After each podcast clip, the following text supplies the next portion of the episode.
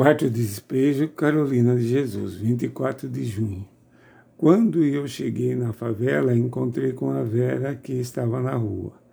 Ela já sabe contar tudo o que presencia. Disse-me que a polícia tinha vindo avisar que a mãe do paredão tinha morrido. Ela era muito boa, só que bebia muito. Eu estava fazendo almoço quando a Vera veio dizer-me que havia briga na favela. Fui ver. Era Maria Matias, que estava dando seu espetáculo histérico. Espetáculo de idade crítica. Só as mulheres e os médicos é quem vai entender o que eu disse. Os favelados todos os anos fazem fogueira, mas em vez de arranjar lenha, roubam um aos outros.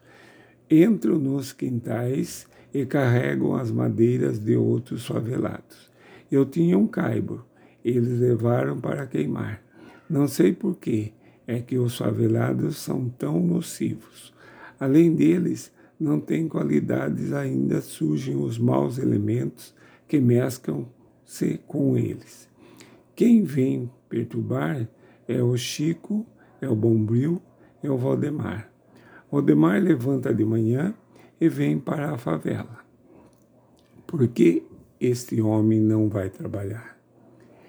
Ele não gosta de mim. Eu gostava imensamente da mãe dele, mas a dona Aparecida disse-me que nos que os favelados que deturpou, deturpamos o seu filho. Mas os homens da favela, alguns vão trabalhar. Os outros, quando não trabalham, ficam na favela. Ninguém chama o Valdemar aqui é que ele já nasceu com o espírito inferior. Se a gente pudesse escrever sempre elogiando, se eu escrever que o Valdemar é bom elemento, quando alguém lhe conhecer, não vai comprovar o que eu escrevi. Eu sentei ao redor da fogueira.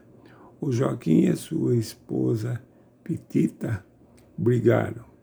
Pobre Joaquim, demonstrou tolerância para não desfazer o lar.